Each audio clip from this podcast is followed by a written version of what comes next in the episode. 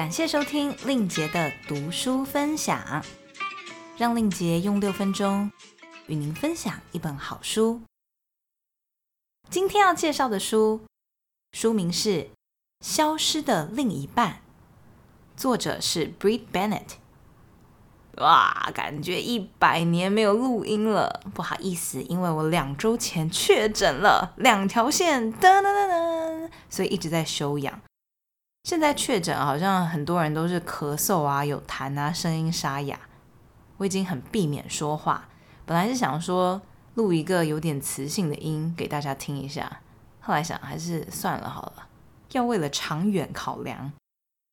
我之前有分享过，我不是一个喜欢看小说的人，但是上一集四十四集，因为买了奥巴马写手的书，现在大数据就会推荐嘛，就推荐了一本奥巴马最爱的小说给我，就是这本《消失的另一半》。我以为是爱情小说，哎，想说哦。难道奥巴马喜欢米歇尔消失吗？但是另一半不是指配偶哦。这部小说是在讲一对双胞胎姐妹，她们都是黑人，本来住在一个名叫野鸭镇的地方。这个城镇已经经过好几代的黑白混血，所以大家的皮肤都很白，看起来就像白人一样。他们觉得这样更有社会地位。一九六八年。这对姐妹花一声不响，一起离开了野鸭镇。他们后来分道扬镳，姐姐嫁给一个黑人，生出了皮肤超级黑的孩子；妹妹则伪装成白人，嫁给了白人，混入白人社会，一辈子活在谎言当中。消失的另一半看起来是一部家族史，但其实讲的是美国近一两百年的非裔种族史。一八七六年到一九六五年是美国实行种族隔离政策、种族歧视最严重的一段时间。在这本书里，一九六八年这对姐妹花离开野鸭镇，那年就是黑人领袖金恩博士被刺身亡的一年。故事最后停在一九八六年，是美国种族意识抬头的时期，黑人跟白人在一起已经没有什么好大惊小怪了。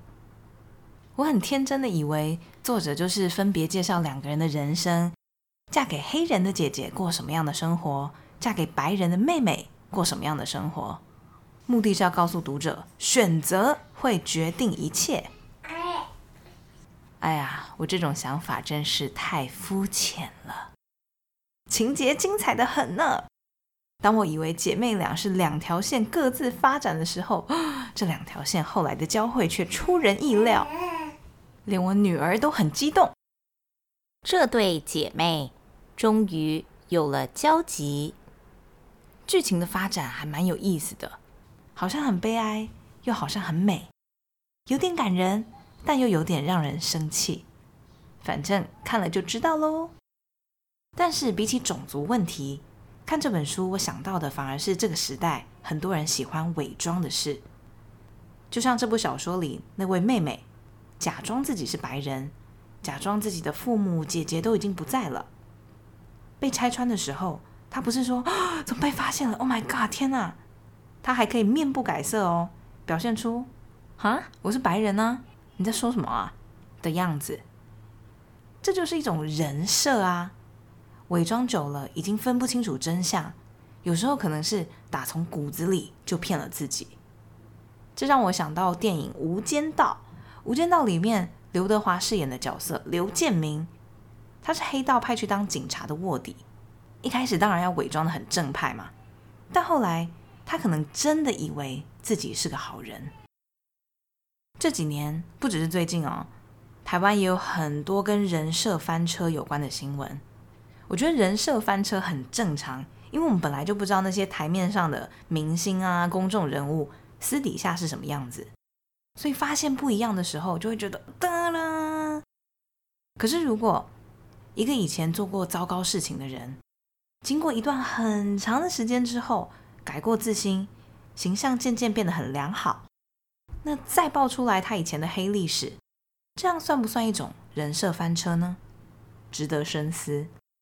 我是真的很好奇大家的想法，所以欢迎与我分享。好，回到这本书，我很喜欢这本书。诶，《消失的另一半》。我在看的时候觉得，现在的小说都那么精彩吗？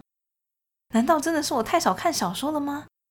时空场景会跳来跳去，不会很枯燥乏味，真的像是在看电影一样。这本书的作者 Bree Bennett，他跟我年纪差不多大，而且他是二十九岁就出版了这本书，怎么这么厉害嘞？以这本书来讲。我觉得写作风格跟我最喜欢的作家 Mitch Albom 很像，好看，好看，值得一读，推荐给大家。令杰的读书分享，我们下周再见，拜拜。